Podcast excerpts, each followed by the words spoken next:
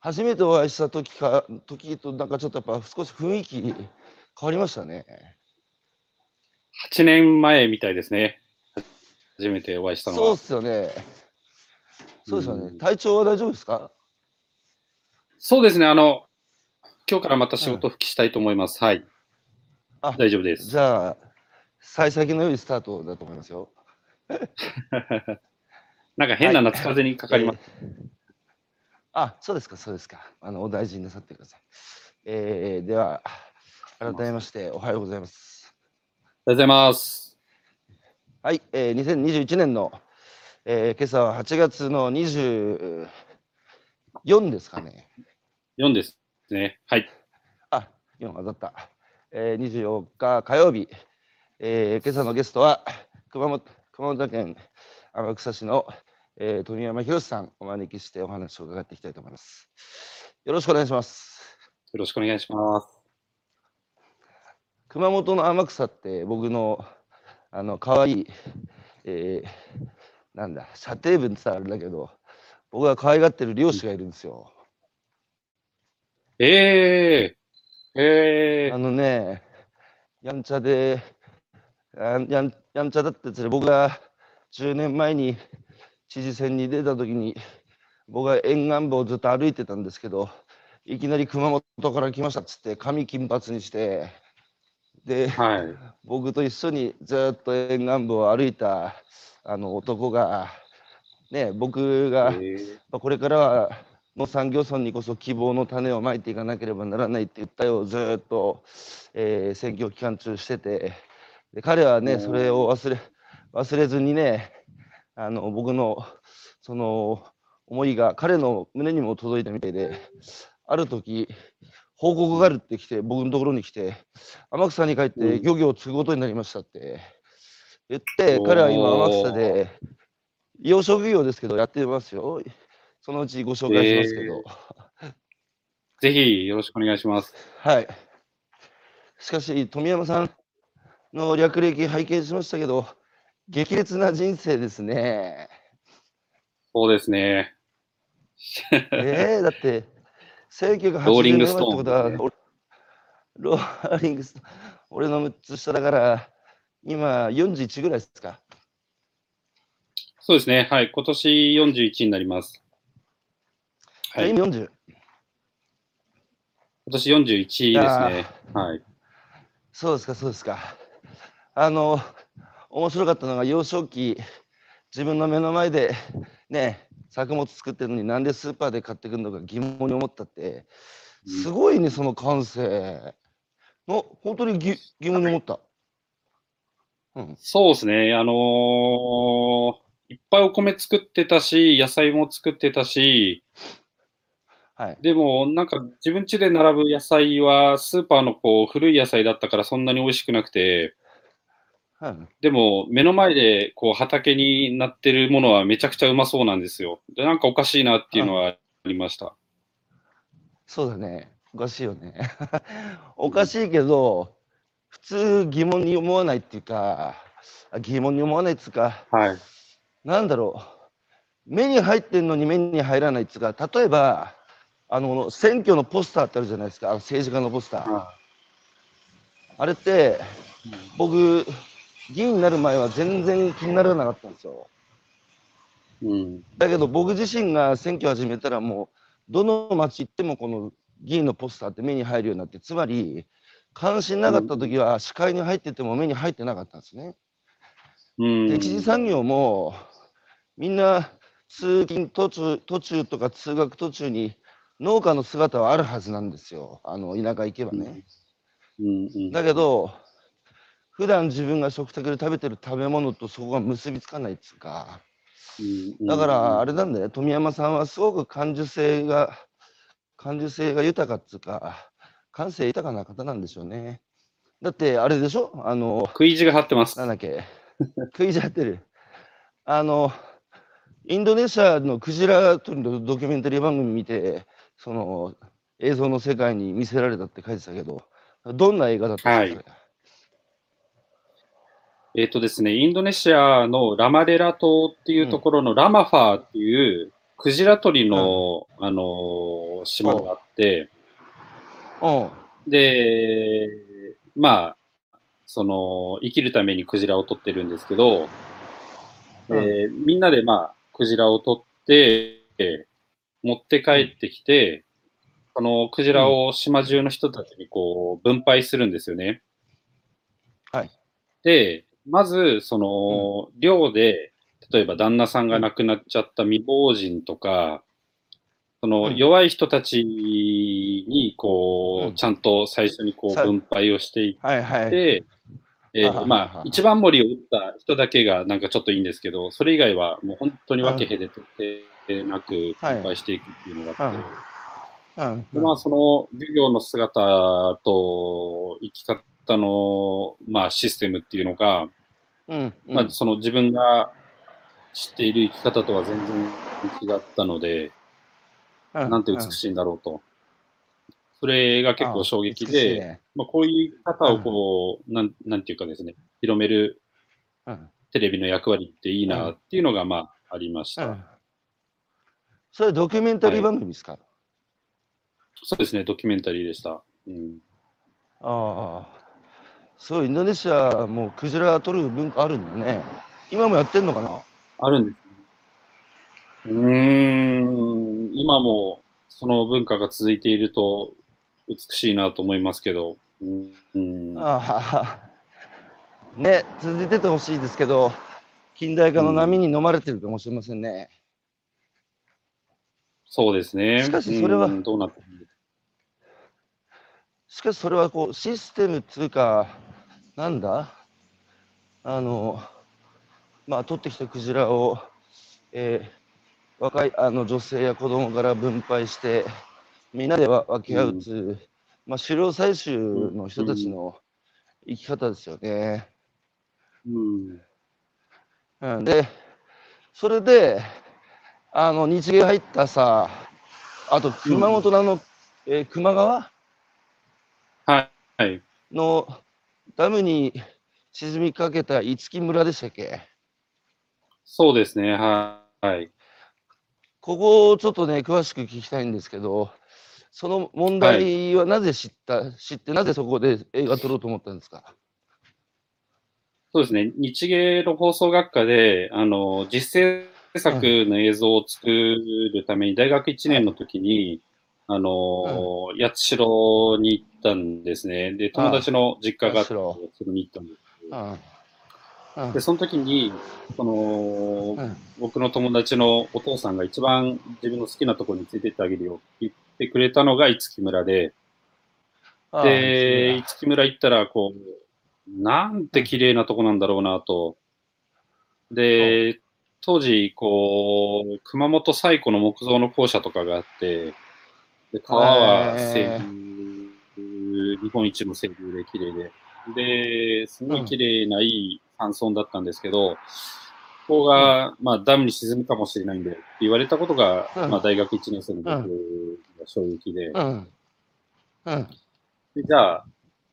ダムに沈むかもしれないっていうのはどういうことなんだろう。自分たちがこううん。思い描く美しい、なんかこう日本の山村ってどうなっちゃうんだろうっていうのが気になって、その後、まあ4年間かけてそこを取材しました。あの、八代ですか？えっと、八代、えっと、いや、えっとですね、今も単体で木村ですね。あ、今も五木村ってのがあるんですね。で、それははいダムの建設に伴って、その五木村が集団移転かなんかになって、そこが沈むっていう、そういう話だったんですか？五木村の一部がダムの底に沈むっていう、まあ、前提のもと、その一部うんがちょっと少し高いところに移転したりはしたんですけど、結局ですね、あの、今の樺島知事になったタイミングで、あなったよねの、まあ、ちゃんと見極めることで、はい。うんで、結局、いらないだろうっていうことで、えー建設自体は止まりました。あの、熊本県知事っていうのは、結構、環境に造形の深い、自然に造形の深い方じゃなかったです。えーとですね、どこまでそれそれがそうそうかどうか僕詳しくないんですけど、あのーまあ、すごく冷静な判断で、本当に、この鹿児島知事の前の方はダム建設反対だったんですよね。で、鹿児島知事は、まあ、その自分が知事になったら見極めるっていうことをおっしゃって、うん。僕は、ああ、その反対派の知事から、まあ、見極めるっていう中立な方になったから、うん。これダメできちゃうかなと思ったんですけど、まあ、よくよく考えていらないっていう判断をされましたね。なるほど。まあ、熊本ここ数年ね、水害に何度も見舞われて、うんまあ、その度に、うん。あのご発言聞いてますけど、割と、えー何でもかんでもダムつけりゃ済むだろうっていう考えとは違う方なんだなってお見受けしてましたけども、うん。あの日本中でね、そのうん。田中角栄の日本列島改造計画のあたりに、その国土の均衡ある発展で、あのまあ、まさにあちこちでダムも作って、で僕のふるさとの岩手県の花巻の奥にも、あの豊沢ダムってなんですけど、そこはあの秋田から来たあのマタギがね、旅マタギがそこに、えー定着して住んでる集落だったんですよ。でそこは宮沢賢治の書いた、あの、えーその、あれは何通報だったっけな。うーんもう最近ね、僕、年取ってね、記憶力が弱くなってきたんだよな。あの小十郎っていうマタギがね、熊をね、はい。取って生きてたんだけど、なりわいにしてさ、うんでも最後、あの熊にやられて、逆に熊がね、うん。小十郎を取り囲んで、胃を待てっつって見送られるうん話なんですけど、まあ、つまりは食うものは食われるっていう、そのうん。人間だけはね、特別じゃないっていう、その、狩猟採集の世界観ですね。うんそこの修羅がダムに沈んだんですよ。うんで、沈んで、そこに生きてた人たちがちりぢりバラバラになったんですよ。で、そういうとこって全国各地あるんですけど、富山さん、結局4年間で、そこを訪れ続けて何を見ましたか？えーとですね、うーん、最初は、こう、うんダムに沈んじゃうなんて悲しいっていうつもりで、うん。あの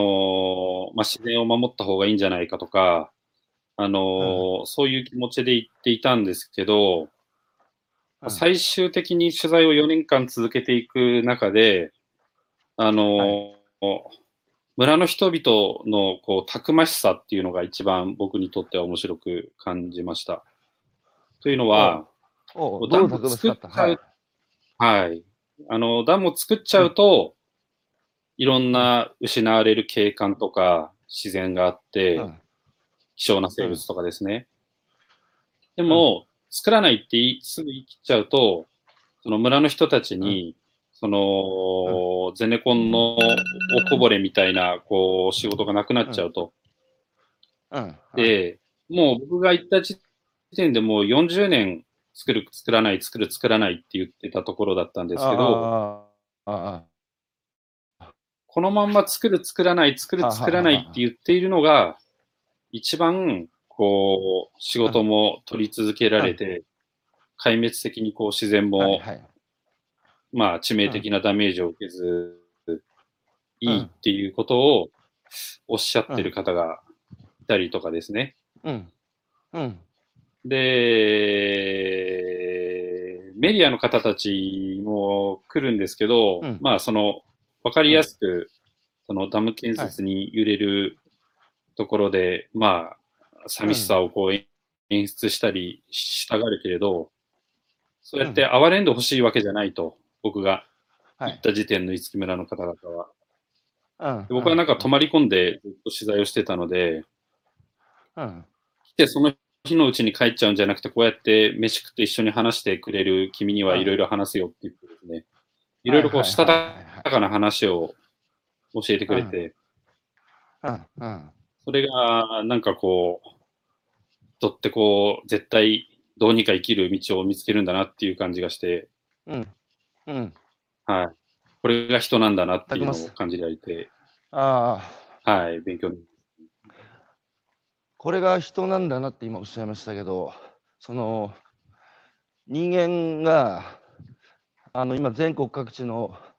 そのいわゆる僻地みたいなところで条件不利地域か、まあ、その人たちにとっては別に条件不利じゃないんでしょうけど、まあ、一般的に不便なところですよね。だけどそこにへばりついて人々のこう暮らしの営みがあってそれが何百年場合によっては千年単位でさ続いてきたその村や集落っていうのがあったと思うんですけどそれがこうねどんな天変地異や争い事があってもそのその暮らしの営みの根底が揺さぶられて壊滅することなんてのはなかったのにやっぱ戦後のね、この戦後のこの70年で今一気に崩れかかって風前の灯火になってみんな大都会に集まってで便利か不便か役に立つか立たないかつ合理的合理性だけとことん追求していった結果ねみんなやっぱ里に降りてきているっていうこういう状況が今あると思うんですよ。その時にねその役に立つか立たないか便利か不便かだけで言ったら最後機械の世界になるっていうか取り替え、うん、人間も取り替え可能な機械の部品みたいになってしまってね、で都会なんかでもやっぱ人間が生産手段であんたの代わりはいくらでもいるよっていうような世界だからねで合理性追求していくとやっぱそこの人間阻害の話に行くじゃないですか、うん、その時に僕はやっぱり僕ら機械じゃないので人間って何なんだってやっぱ思うんですよ。人って何なんだって。なぜこの人たちはこんなに条件の悪いところでね、はい、その暮らしを続けてきたんだろうっていう、そ、そこに僕はやっぱり、なんですかね、人間が人間たるゆえんつうか、あの、外、旗から見ると意味を感じるつうか、意味ですよ、意味。あの、やっぱりその人たちが、つながなければ終わってしまう、捉えてしまう、やっぱ何かがあると思うんですよね。はい。だからそれは、うん、取って変われないじゃないですか、その人にね。うん、そういうようなところって、富山さんは、そういうところ4年間取っててね、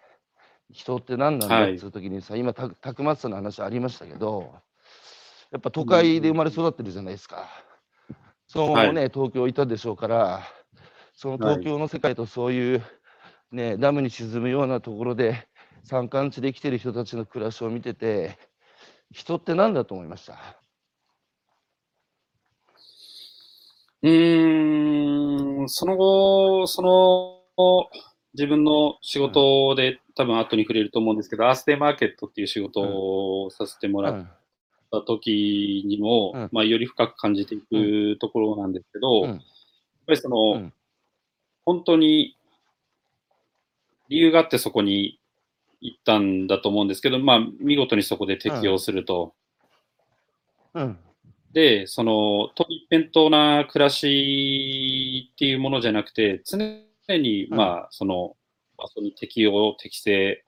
していくと。うん、で、うん、それはもう本当に主として可能性だと思いますし、うん、いつ、まあ、その、山の暮らしが我々にこう意味のあることになっていくか、それは分からないですし、ああ、そう。あの、東日本大震災の時に、えっ、と、自分が、まあ自分一番よくしてくれた千葉県の農家さんがいるんですけど、その農家さんの田んぼに、こう、水が来なくなったんですよ。地震の関係で。で、その時に、そこのお父さんが、うん、ほんの一昔前なら、こう、妄想地区のタケノコの筒で、こう、里山の斜面をついて、そこからこう、地下水を竹一本でこう、あはい、あのー、掘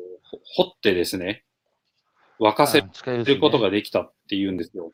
はい、うん、そこを、まあ、どこが地下水脈か見つけて、どういう刺し方か、どういう掘り方かするとできると。それを聞いとけばよかったと。川からの用水路に頼るだけじゃなくて、目の前の里山の斜面からそうやって水を湧き出た湧き出させる方法が、本当は本当、ついこの間まであったんだよ。なんで聞かなかったんだろうって悔やんでたのうん。を、なんか結構自分は印象的に覚えていて、うん。うん。そういう生活の知恵みたいなものを持ってるか持ってないかっていうのは、同じ時代に生きてても、運命の差だなと思いますし、うん。生きる強さだなっていうのは思うので、まあ、いろんな生き方、知識、技能、技術をうん、やっぱり分散していろんな人たちが持っている状況っていうのが、うん。うん。いろんな地域に人が住んでいるっていうことの意味なのかなとは思います。ああ。ねその意味がもう今失われつつあるじゃないですか。で、うん。もうトレンドトレンドとしてねあの都会への一極集中で地方の過疎高齢化っていうのは全く止まる気配がないっていうかあの、このままいったらだって集落の維持管理すらままならないっていう状況に全国各地ではい。なってね僕はその意味が 全国同時集落の全国同時多発孤独死なんていう事態になったらかけがえのないものを失うと思うんですよ。まあ、今富山さんがおっしゃったような全国各地にその、まあ、まさに知恵と技あ生きていくために自然からお裾分けをもらってどう僕らの暮らす力に変えていくかっつうその宝の山が日本中にあるじゃないですか。これがね、合理性の中でやっぱり消えゆくっつうのが何ともそのこのままでなくしてしまっていいんだろうかっていうなくさないためにはどうすればいいんだろうかっていうようなことを僕はやっぱどうしても思ってしまうんですけどえあ今コメント大瀬さんっていう方から私は富山さんの生まれ育ったえー、なんこれなんて言うんですかこれえー我の孫の子って書いてなんて言うんでしたっけアビコアビコっていうものです。はい。えー、我孫子のおとお隣に住んの柏に住んでいますので、勝手に親近感を持ちました。料理研究家ですので、黒糖での料理がごにご入り用の際にはぜひお声掛けくださいと書いてました。ありがとうでございます。さ、あの、ダムの話なんですけど、ダムの建設、あさ、もともとさあの、あの辺の球磨川にあるダムをはい。壊し、その、そうですね。ダムだったかな？そ壊しましたよね。で元の自荒瀬ダムってやったところ、荒瀬ダムだ。俺見に行ってきたそこ。はい。はい。うんえっとですね。で、荒瀬ダムぶっ壊したらあのさ、はい。どはいどうぞどうぞ。ああ、荒瀬ダムっていう、ちょっと下流にあるダムがあったんですね。で、うん老朽化が進んでいて、あの、壊すか、補修するかっていう検討があったときに、あの、うん補修するより壊す方が、まあ、安いだろうと。うん。で、あのーまあ、そのダムの必要性みたいなことに関してもずーっとこう、疑問があったダムだったりもしたので、あの、うんじゃあまあこれを機に壊しましょうっていうことで一旦壊しましたね。日本でうん初だったそうです。その大きいダムが壊されたっていうのは。で、壊したら、川の流量流量が増えて、なんかいなかいなかいなくなってたその生物たちも戻ってきたって話、この前聞きましたよ。そうですね。僕も聞きました。はい。でさ、ただ一方で、球磨川で取れてた、あの、なんだ、青さのりっつうか、筋のりっつうかな、その、収穫量が、あの、激減してるって話も聞きましたけど、あの球磨川のさ、筋のり、ご飯にかけて食うと、ほんと美味しいんですよ。はい。め。ちゃくちゃ美味しくてね。で僕も現場行ってきましたし、さっきのね、あのうん。地下湧水の話ですけど、僕ら目に見える川のね、流れのことばっかり見見てしまうけど、山にその降った雨っていうのは、その染み込んで、その僕らの目の見えないその地下をずーっとゆっくり移動して、最後、海の底から海底湧水で吹き上げてくる。うんうんうんで、その辺の牡蠣とかホタテっていうのは、やっぱよく育つんですよ。で、その途中で組み上げ組み上げるのが地下水だと思うんですけど、うんそれがね、今やっぱりあちこちが、あの、ダムだなんだっつうコンクリートが途中で入って、山も全然手入らないから荒れて、その降った雨がこう山が吸収できずにいて、一気に表層ななだれ、こう落ちていくっていうような今、状況にあるので、はい。山と海のこう大呼吸が呼吸不全に陥ってるって言ってる海洋学者がいて、新井先生って言うんですけど、はい新井先生も熊本じゃないけど、まあ、その辺よくうろついてる先生なんですけど、だから今おっしゃったね、うんその竹がなんか突っ込んで、そう地下水汲み上げてたっていうのは、まさにそういうことが 見えてた人たちの 時代のやっぱりうん生活の知恵ですよね。そうですね。うんそれでさ、4年間そういう撮影もしてきて、で、はい。テレビの世界に入ったけど、そこでこう、まさに働きすぎて、心を、はい人間を摩耗して、一回ドロップアウトしたって、大変ですよね。そうですね。はい。はい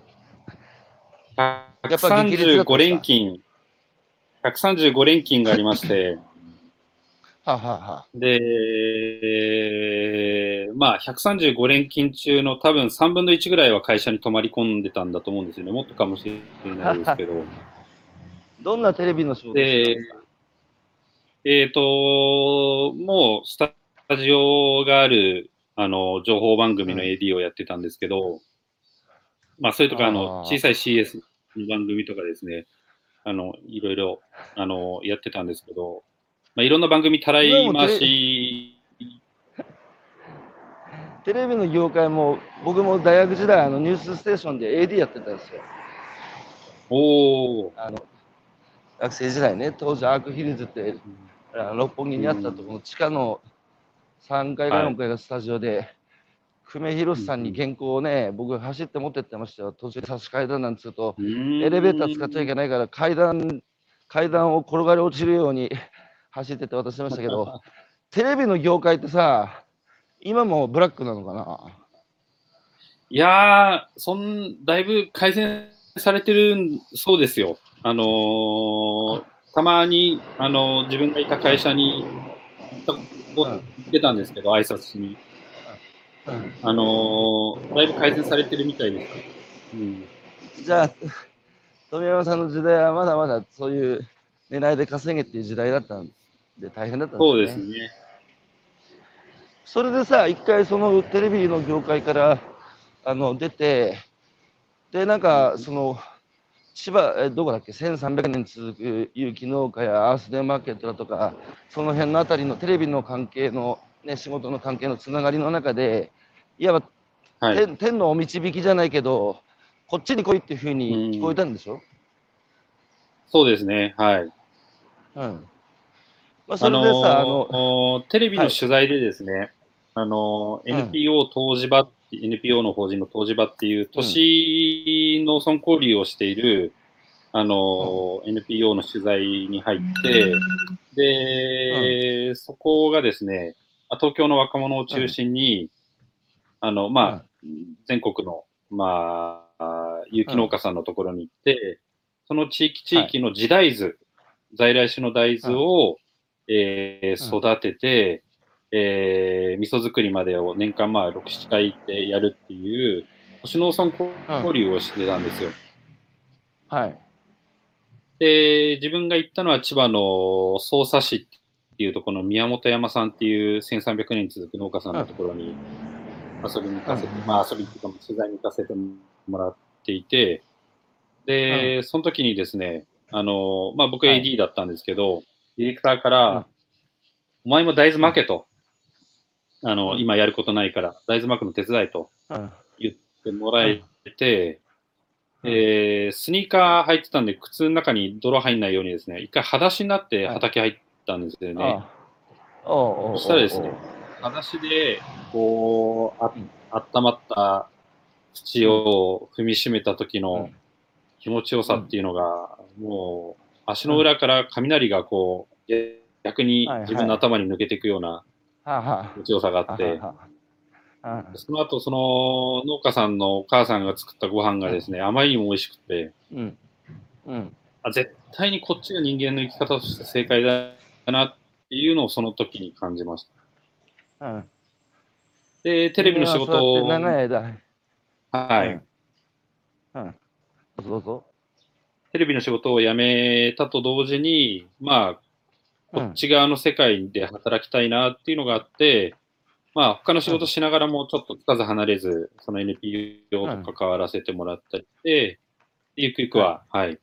あの、港森と水会議っていう森づくりの、えー事務局と、えっ、と、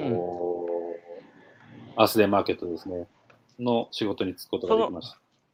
その NPO ってまだあるの？NPO の方、当時版もありますし、えっ、と、多分アースデーマネーアソシエーションもまだあると思います。あ、NPO 東芝っていうのは、まだその都市農村交流っていうのやってるんですかね？えっ、とですね、あんまりこう積極的に、まあその大豆のことを都市農村交流でやってはないと思うんですけど、関わった人たちが自分たちで、あの続けていたり、うん。あの、形を変えて、今ですね、その中心的な、うん。あの、東芝のメンバーがうん全員移住したんですよ。うんうんもともと東京だったんですけど、東京にいた、あの NPO だったんですけど、うん。宮崎行ったり、千葉に行ったり、埼玉の小川町行ったり、まあいろいろ点々とですね、あのーそれぞれの地域を見つけて、全員が東京を離れました。じゃあ、都市農村交流を掲げてた人たちが、あーもうみんな農村の方に、えー移り住んでしまった わけですね。そうですね、はい。うん。あの、そのなんか、は大人がさ、裸足になって土の中に入る、田んぼの中に入るとか、今の人たちも経験しなくなったけど、その、久しぶり、久しぶりっていうか、そういう経験を初めてした人が、やっぱ、富山さんと同じようなことをおっしゃるんですけど、あの、やっぱ長いさ、日本人の歴史の中で、土から離れたってつい最近なんですよね。ずっと僕らそうやって裸足でさ、田畑入ってっつうのはやってきてるので、多分 DNA のどっかに残ってるんですよ。だから、あの、裸足になって初めて入った時に、気持ちもいいけど、どっか懐かしさみたいなのを感じるっていうのは、僕らはそうやって長い間ずっと生きてきましたからね、日本人は。だからちょっとなんかきっかけあると思い出すと思うんですよ。で、富山さんみたいにさ、こっちだってなる人たちが、まあ、ちらほら出てきたのが、この10年、20年、30年なんでしょうけど、それで、僕が今日一番聞きたいのは、富山さんがね、まあ、その間いろんな職を。経験しながら、やっぱり基本一貫してやってきたことは、その、生産者と消費者をつなぐっていう、その、うん東京アースデーマーケット、僕も何度かね、あー見に行きましたけど、そこで富山さんがね、生産と消費の関係だとか、その、うんいろんなこと見てきたと思うんですよ。はい。うん、で、富山さんがその、見てきた、見てきて感じた生産者と消費者のこう、あり方っていうか、それはどういうふうに考えてるのかをぜひ、えー掘り下げて聞きたいと思ってるんですけど、教えてもらっていいですか、うんうん、はい。あのーこの東京朝市アースデーマーケットっていう、東京のまあ、代々木公園が中心だったんですけど、都市農村、んまあ、まあ、そうですね、農家さんに、有機農家さんたちに、あえー東京の代々木公園に来ていただいて、えーうん。朝市をやって、えーまあ、うん。そこにはオーガニックを、あの専門にしている方、フェアトレードを専門にしている方、伝統的な手仕事を専門にしている方、えー陶芸家さんとか、福祉の方とか、いろんな方もいらっしゃったんですけど、まあ、都会のですね、あんまりこう、農業に馴染みのない方とか、有機農業に興味がある方、食の安全に気にしている方が、生産者に直接会いに来て、話をして、安心して物を買って、刺激を受けて帰っていくっていうような場を作っていました。あでそこで、はい、富山さん、今、はい、今思えば、まあ、青学の前で青山ファーマーズマーケットってやってるじゃないですか、今。はい、であれもまあ、全然いいいいことですけど、振り返ると、あの、代々木公園でやってたアースメ、アースデーマーケットって、すごい規模でやってたよね、あれ。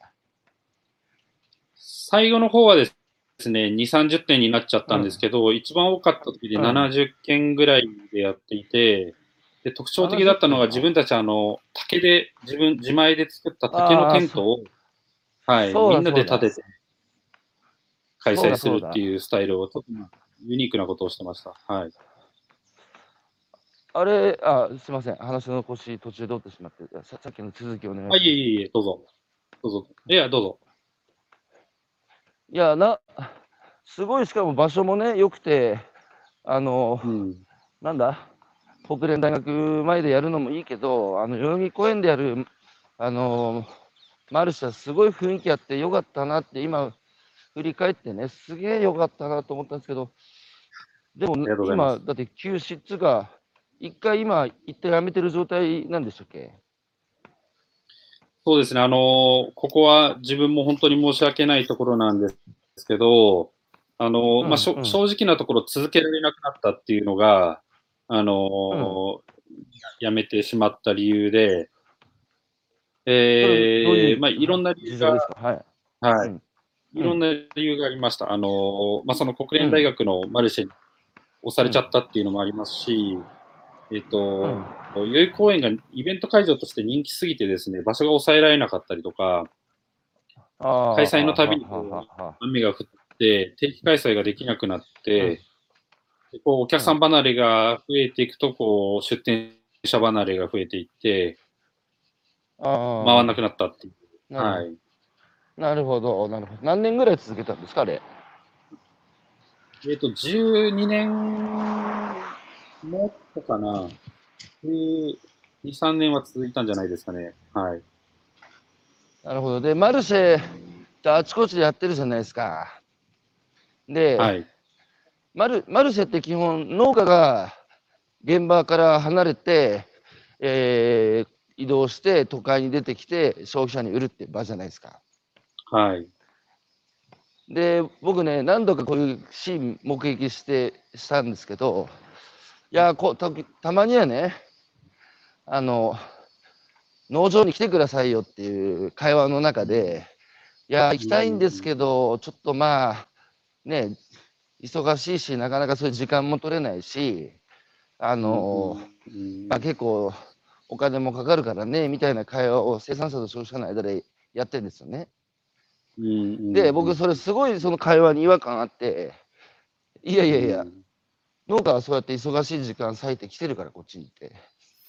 なんで農家だけが一方的に都会に来てマルシェやんなきゃいけないんだよって僕やっぱ思うんですよ。だそこはフェアじゃなくてたまには消費者がね、農村を訪れてさ現場で体験をしてねでそこで収穫したものをさ持って帰ればいいじゃないですか。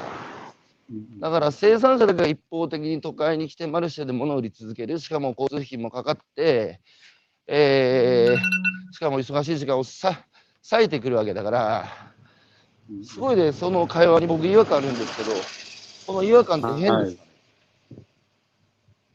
いや、おかしくないです。常に感じてました。感じていましたし、あのあさんも感じてた？感じてました。はい。おうおうあのー本当に最初はですね、一番最初は、うん。その、有機農産物が地域であんまり売れないと。あの、有機農産物が食べたければ自分で作るから、あの、うん。わざわざそれをちょっと、市場の価格より高い値段で地域の人は買わないっていうふうにうん。おっしゃる方がいたそうで、はい。でうん、それが、まあ、買ってもらえるのは東京だっていうんで、まあ、東京に来たんですよね。まあ、来てくれたというか。んで、えっ、と、まあ、それが最初だったと思うんですけど、うん。あのーだんだんですね、その、僕も高橋さんがおっしゃる疑問のところの改善だと思うんですけど、うん。その、都市部の人に、食べ物とは何ぞや、物を作る、食べ物を作るって何ぞやっていうことを教えてくれうにん。来ていた。で、東京の人たちはそれを学ぶ機会をそこで得られてたっっていうふうにあ思うようになあって、あで、うんまあ、都市部の人、自分がやってたアースデンマーケットは、そもそもその都市農村交流をししようって言っていた東芝が始めたマーケットだったりもしたので、かなりあこう、そういう、積極的にそうだ都市農村交流をやってたんで。すね。もっともっと、もともとアースデーマーケットって NPO 東芝が始めたんだ。東芝と、あと、あの、地域通貨をやっていたアースデーマネーアソシエーションっていうのが中心になってああ、なるほど。アそのアースデーアソシエーションマンなんで、何でしたっけ？長くてスデ覚えれないーマネーアソシエーション。はい。そこはまだ地域通貨やってんですか？えっとですね、まあ、多分今は動いてないと思います。はい。自分がアースデーマーケットをやってる時は、アースデーマーケットで利用がかなりいたので、そこぐらいまでは回ってたと思うんです。なるほど。で、アースデーマーケットはですね難しいんだな。ああ、そう。あのーはい週末農具っていう名前で、あの、ボランうんティアから始まったんですけど、あのー遠農のためだけの団体ができてですね、はいはい。アステンマーケットから、まあ、生まれた団体なんですけど、その週末農具っていう活動を通じて、まあ、いろんな農家さんのところに遠農体験をこう、常に企画していくっていうのがあって、うん。それだけは今でも続いてます。なるほど。なるほど。はい。うん。で、さっきのあの違和感のところ、あのその農家は、うん。はい。やっぱりですね、その、うん。今は、その地域の方も、都市型のマルシェに行かなくても有機農産物は売れる方法はいろいろ出てきていると思うので、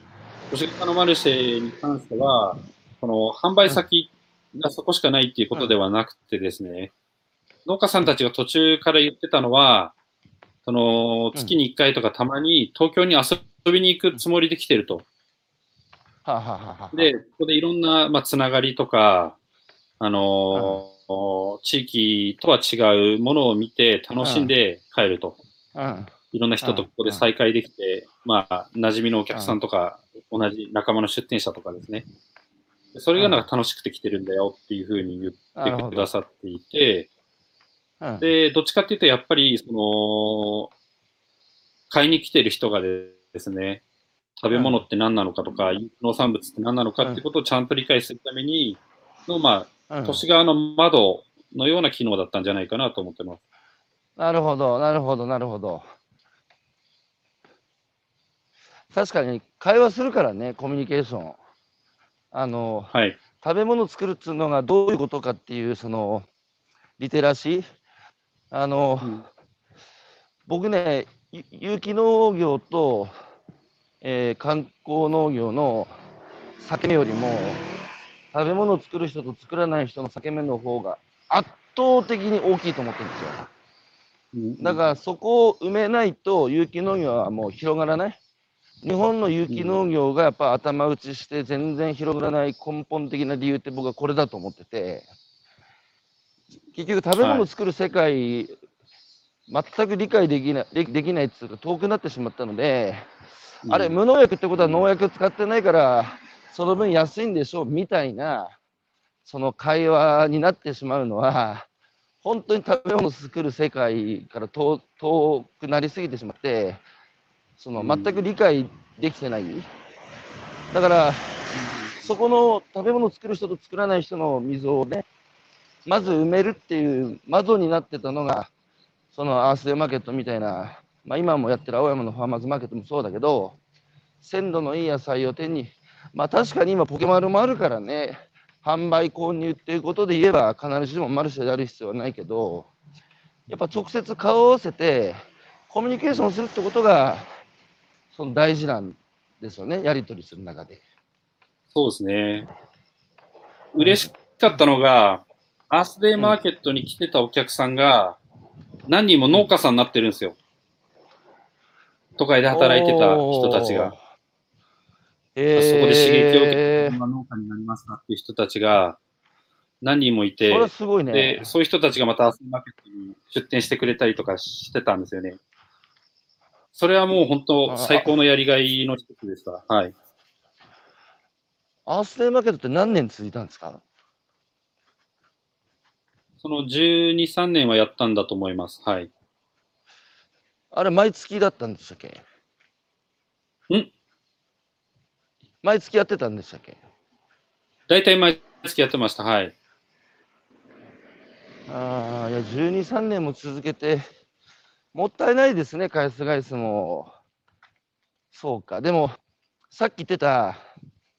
その、田舎の農家もたまに都会に来て、で、まあ、野菜売るっていう理由で来るんでしょうけど、やっぱ都市、田舎の人からしても、都市は異質な世界だから、そこでいろんな農業以外のお仕事をされてる人との関係性を育んで、まあ、酒でも飲んでさ、で、そのやっぱ世界広げる。で田舎に住んでると固定した人間関係が永遠続いていく。もうねやっぱ窮屈な息苦しいところもあるのでその世界がやっぱ広がらないからね。だから田舎の人にとってもいいことだし都会の人もたまに一緒な世界の農村に行って実際に農地でさ収穫体験してみるだとか両方がもっと行ったり来たりすればいいってことですよね。そうですね。あの、完全に両輪だと思っていて、うんやっぱりか買う量しかうん作れないじゃないですか。基本的にはですね。うんうん作りすぎたら、うん作りすぎるのを制限しなくちゃいけないし、すごく売れるんであれば、もうちょっと作れるしっていうのがあるので、その、うん。単純に物理的に同じうん動き方をその食べる人と作る人っうんてしていかなくちゃいけないと思うっていうのと、あうんと、その高井さんおっしゃるように、その、うん。単純に食べるだけではなくて、なぜそれうんが無農薬でできているのかとか、なんでこれは除草剤1回使っているのかとか、これはその1回殺虫剤使わざるを得なかったのかとか、そういうことをうんちゃんとですね、理解していかないと物事まっすぐ進んでいかないなっていうのは感じました。だ今まっすぐ進んでないんですよね。進んでないですね。片はい方の、片方の車輪だけをガーッと大きくて消費者っていう、ね、生産者の車輪が小さいから、そうするとまっすぐ動かずに、なんかあっちこっちぐるぐる回って、なんか堂々巡りしたりしてる感うじんじゃないですか。そうですね。で、この、で、富山さんが、その、やっぱり望ましい生産者と消費者の、まあ、その関係っていうのは、その、両方がまっすぐにね、えーどっちかが立ってもダメで、えーどっちも必要なんだって話ですけど、そこ、どうですか？生産者と消費者のあるべき関係性っていうのはどうあれば望ましいんですか？うーんと、圧倒的にもっとコミュニケーションをとって、えーそしてこう、経験を、まあその、あんまり消費者って言葉使いたくないんですけど、食べる側の人、消費者が経験を積まなくちゃいけないなっていうふうに思います。あの完全に都市だけで生まれて都市で育った人もいれば、そうじゃない人もいるんですけど、まあその生産現場のことはあまりにもし全く知らない人たちが増えすぎているなと、自分もその子供の頃そうだったんですよね。すぐ近くに生産現場あるのに、自分はサラリーマンの子供だったので、どうやって農作物作ったらいいかって、目の前でやってるのに分かんないっていう馬鹿げた状況が自分にはあって、うん。ようやくそのアセマーケットの仕事をし始めて、お米育てさせてもらったりとか、自分は触れるきっかけができたので、はい。経験しないことには理解は絶対に埋まらないかなとは思います。できない。できないですね。うんうんその、もう圧倒的にもっとコミュニケーションを増やした方がいいっていうのは、生産者と消費者ですか？そうですね、はい。そこのコミュニケーションがあの増えていくと、どんな社会になっていくんですかね？その、まあ、僕、田んぼをやらせてもらったときに、まあ、うん何が大変って草取りが大変だったんですけど、うんうんすごい広大な面積を今農家さんがほとんど一人とかでやんなくちゃいけなくて。やってますね。で、ねえーまあ、全然米作るのに重要な、その、と特に有機農業で米を垂らせることなんてできないぐらいの、まあ、負担になってると思うんですよ。うんうん。だから、まあ、除草剤とか使わなくちゃいけないっていう理屈も僕はわからないわけじゃないんですよね。はい。例えば、はいお年寄りで草取りしろって言ったってもう無理なので、それはもう除草剤に頼るしかないと僕は思いますし、うん。うん。でも安心安全な食べ物を何の努力もしないで、何の理解もしないで、お金積めば買えるんでしょうっていう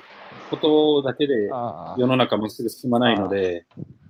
じゃあ、あどんだけ草取りって大変なんだ？除草剤使うってどういう意味なのかって、やっぱり体験しないと物の価値わからないし、出せるお金の額が変わってくると思うんですよね。うん。単純にそういうことの経験がないといけないなと。ちょっと雨が降れば、例えば、桃が割れて、桃が物にならなくて、はいはい。その、桃の値段が上がらざるを得なくて、なんで桃ってこんなに高いんだろうって、100%それが育つわけじゃないから高いとか、うん。ブドウに関しても、まあ、何に関してもその作物を作ること、自然と向き合うこと、うん。物を生み出すことの大変さっていうことが分かんない限りは、うん。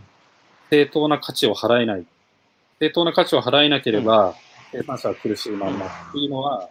うん。まあ、構造としてあるような気がします。いや、圧倒的にその構造だと思うんですけど、これどうすればいいんですかね、その、都市と地方の分断に僕がこだわってるのは、もう全く今の問題意識と一緒なんですよ、僕。で、都市と地方の分断もそうですけど、その今、まあ、ヨーロッパなんかでもすごいあのヨーロッパに住んだことがある人で、ね、日本に帰ってきて、すごいやっぱ聞くのが、本当マルシェが多いっつうんですよね、あっち。普通にどどの都市に行ってもマルシェがあって、うんで、やっぱ夏休みになるとババケーションで1ヶ月ぐらい農村に都市の人たちが行ってね、で、あの土いじったりしながらゆっくり過ごすっていう。だから都市と地方が分断してないんですよ。で、最近だと世界中のさ、都市でアーバンアグリカルチャーっていうのがめちゃくちゃ流行ってるって、ニューヨーク、ロンドン、えーパリ、ソウル、すごい広広がってるって聞くんですよね。で、日本も、アーセイマーケットさんはじめ、青山のファーマーズマーケットだとか、いろいろちょいちょいやってきてるじゃないですか。だけどこれがなんか結局散発的になるっつうか大きな一つのうねりっていうかあの広がりを欠いてしまうのがなぜかっていうのがどうすればいいんだろうっつうのはずーっと思ってることでまあ今現在僕の現在地は ポケットマルシェっていうオンラインですけどね。それで生産者と消費者がまずはえーオンラインでもいいからつながるっていうところからスタートしようっていうのが今の僕の現在地なんですけど、これだからね、富山さんとも一緒に考えてるんですけど、なぜ日本はこうやっぱ広がらないんですかね、この都市と地方の農村え交流とか農村連携とか、散々あちこちでみんな行ってきてると思うんですけど、散発的に終わってるっていう。今、そのヨーロッパ、アメリカのそのマルシェって、実はそんなに歴史が古いわけではないっていうのがあって、それはその昔から長い歴史をこうかけてつながっているうん、マルシェもあるんですけど、あのー例えばアメリカとかだと、うん、えっと、工業的に作物を作っていくっていうことがかなりうん。こううん。進んだ時があって、新聞の風刺画に四角いトマトが書かれてたりするような時代が1970年代ぐらいに起きたんですよね。へー。まあ、農薬、化学肥料の問題とか、まあ、それでちょっとまあ砂漠化みたいになっちゃってるところとか、まあ、土地が痩せてですね、こういうその食べ物の危機があって、こういう食べ物食べてちゃうんだ、やばいよねっていう揺り戻しで、そのローカルフードのムーブメントとか、オーガニはいックフードのムーブメントが起きて、うんまあ今のマルシェの構造が、うんまあ、復活したようなうん状況があって、で、まあ、その東京のマーケット、日本のマーケット、都市型マーケットって言われてたようなやつは、まあ比較的それから、まあ、20年ぐらい遅れてですね、同じようなその食べ物の安うん心安全とか、そういうことをこう解決するために。生まれていったなと。まあ、それは輪島の朝市とか、そういうものはまた別としてですね。僕らがやってたようなマーケットはそういうカルチャーのカウンターで生まれたものだろうなと思っています。うん。で、はいえっ、と、まあ、そこの問題解決っていうことが、もしうん。かしたら賢すぎて学んで分かったような気になっちゃって、情報で消化しちゃったのかもしれないですし、あの、まあ、有機農業っていいよねっていうことを頭で理解して満足しちゃったのかもしれないですし。なんでこれが進まないっていうのはちょっと僕にも答えはできらないところですけど、でもですね、ちょっと一点希望もあって、うんその、何か悪い方に進みすぎた揺り戻しでそのマーケットが始まったように、今、はい。まあ、地方と都市とうん。差が生まれれば差が生まれるほど、まあ何かしらの魅力がそうんどっちかにないものが出てくると思うんですよね。ないものねだりが出てくるというか、はいはいはいはい。より戻し？より近くなれば違くなるほどうん。魅力ができてくるっていうのはあると思うので、僕らのところから都市分交流をしてた時に、うん。その、うん都会の人たちが、農家さんのところに行く人たちの結構多くが IT 企業の人だったりとかしていて、はいはいはいより違う人が違うものに魅力を感じるっていうのはあるかなと。うん。らこの辺のところは、今歯がゆいと思うんですけど、どっかでバランスを取っている最中なのかなっていう感じはします。うん。うん。まあ、磁石の S と N と一緒ですね。あそのうですね。はい。富山さんはね、で生産者と消費者をつなぐ、えー取り組みをあーしつつ、いよいよ天草に移住してね、地域おこし協力隊やり,、やりやりながら、今度は自分自身がそのサトウキビの栽培と黒糖の生産という当事者になってしまったわけですけど、はい。やっぱりさ、それって、なんかつなぎ役やってることに物足りなさを感じたというか、やっぱ自分自身が第,、第一の足をつけて当事者になって、生産する側に回んなきゃいけないだろうなっていう気になったから、まあ家族で熊本行ったんですか？そうですね。あのーうんその、いろんな経験をうんさせてもらった東京があったんですけど、うんその、自分の周りの先輩たちがですね、どんどん地方に移住していって、まあそこで結構輝いて生活してるんですよね。はいはいはい。で、自分も東京にいながら、うんあんまりこう、本当に自分の力でなんか仕事してる感じっていうのがなかなくなってきてしまったっていうのがあって、はいはいこ。のはい。生産者さんの魅力で仕事をしているというか、うんそういうことじゃなくて、自分自身がその、なんていうんですよね、空中戦というか情報戦とかっていうことで生きていくんじゃなくて、手応えを持ってちゃんと、その自分が問題意識を持っているというか、本当にうん魅力的で力を注ぎたいと思える地域でうん生きていきたいなっていうのがありました。うん、正しいですよ。あの富山さん自分の心のあの声にね素直に耳を傾けて生きれる人だからあの最終的に自分の人生の舵を自分で握るところに少しずつ近づいてって最初テレビマンから始まって辞めて食の方に行って生産消費者つないで最後は自分が作る側に回る。まあね、生きる一丁目一番地は食べ物なので、そこに自ら主体的に関わっていくっていうのは、本当にあるべき姿で正しいし、富山さんみたいな人がね、たくさん増えていけばいいし。いやー、でもね、僕その気持ちすごいわかるんですよ。なんか空中戦僕や、僕もやってるんですよ。で、やっぱ農家とか漁師のとこ待ってるとさ、なんつうか、何やってんだろうな、俺っていう気にもやっぱなるっていうか、気気遅れ感があるっていうか、だったらやれよって自分自身にね、